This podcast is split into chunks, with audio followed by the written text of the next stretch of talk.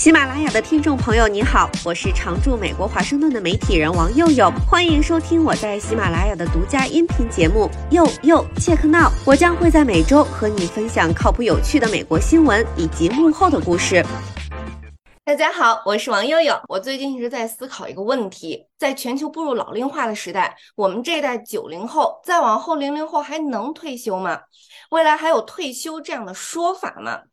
前几天刷到个讲超龄打工人的小短片，加剧了我这种焦虑。发现啊，人类的悲喜还真的是蛮相通的。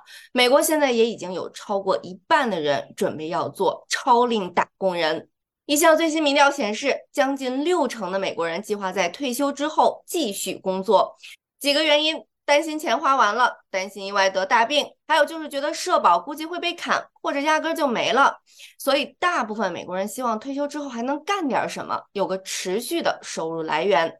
这是很多人的想法，但现实是怎样的呢？也蛮残酷的。美国最新的就业数据就显示，六十五岁及以上人群的劳动参与率高达百分之二十三点八，也就是将近四分之一的六十五岁及以上老人还在工作。随便搜一下，很多求职网站上都有给老年人找工作的建议，政府网站上也有专门给老年人的求职资源，也说明在美国这确实是一个非常普遍的求职群体了。总结一些非常热门的工种，排名按在美国的平均时薪来。代课老师一般就是在全职老师缺勤的时候代代课，有时候可以教课，有时候也可以做行政。零售业主要在超市、便利店迎接一下顾客呀，做下导购呀，收收银啊。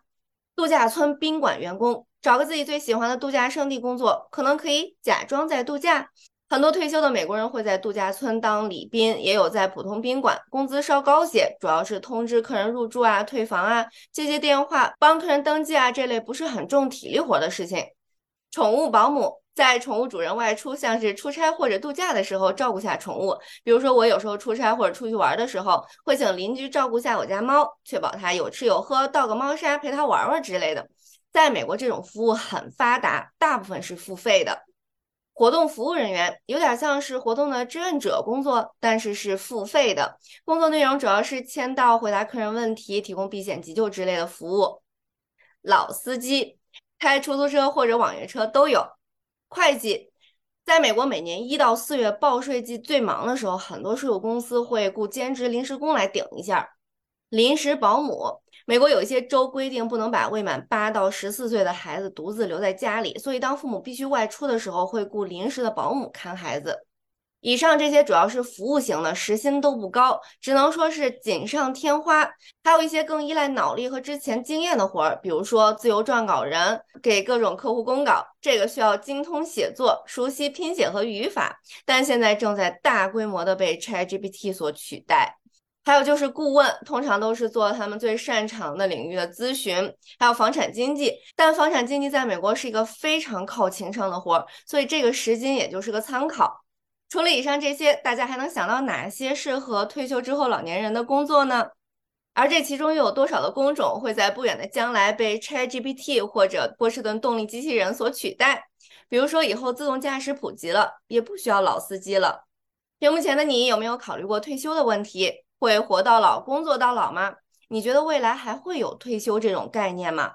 到三四十年之后，九零后、零零后到退休年龄了。那会儿人工智能技术应该会比现在发达好多，我们还能干什么呢？欢迎留言分享。我是王佑佑，再会。